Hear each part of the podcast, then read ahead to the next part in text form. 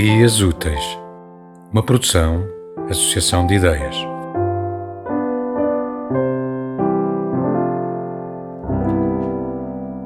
De António José Forte, Desobediência Civil. Esta manhã deste século, entre anjos caídos, a lava da voz humana Podem ouvir neste local da terra, de nome de animal de patas obscenas, como um búzio da cabeça ao sexo e do sexo à flor do espasmo. Vem do murmúrio do caos e rebenta em sílabas de abelhas nos ouvidos Agora atravessa 1987 e todos os meus anos bêbados vai de um polo ao outro da memória e regressa como um tiro no tempo através do fogo. À beira do abismo, onde começa a adolescência, a grande hélice de estrelas e os animais favoritos de toda a fome na terra, um automóvel, outro automóvel, um cemitério de automóveis e é a civilização que amanhece.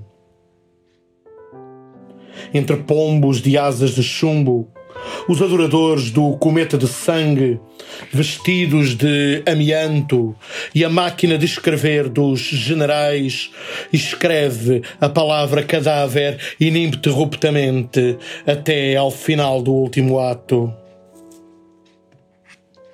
Se a preguiça encantadora dos homens deve acabar a sua obra e a sua língua de fogo, unir os dias e as noites do desejo, então saudemos as grandes afirmações.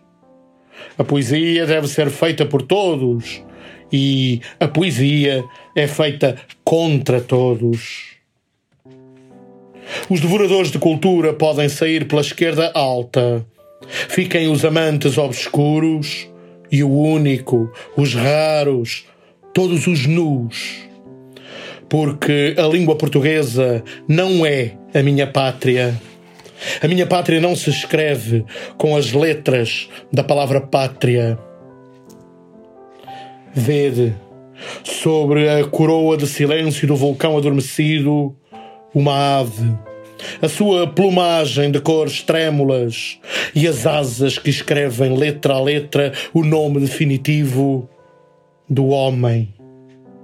E, no entanto, multidões de gnomos, cada qual com o seu estandarte, esperam a entrada dos cemitérios para saudar o fogo fátuo. Eu passo de bicicleta à velocidade do amor. Atravesso a terra de ninguém com um dia de chuva na cabeça para oferecer aos revoltados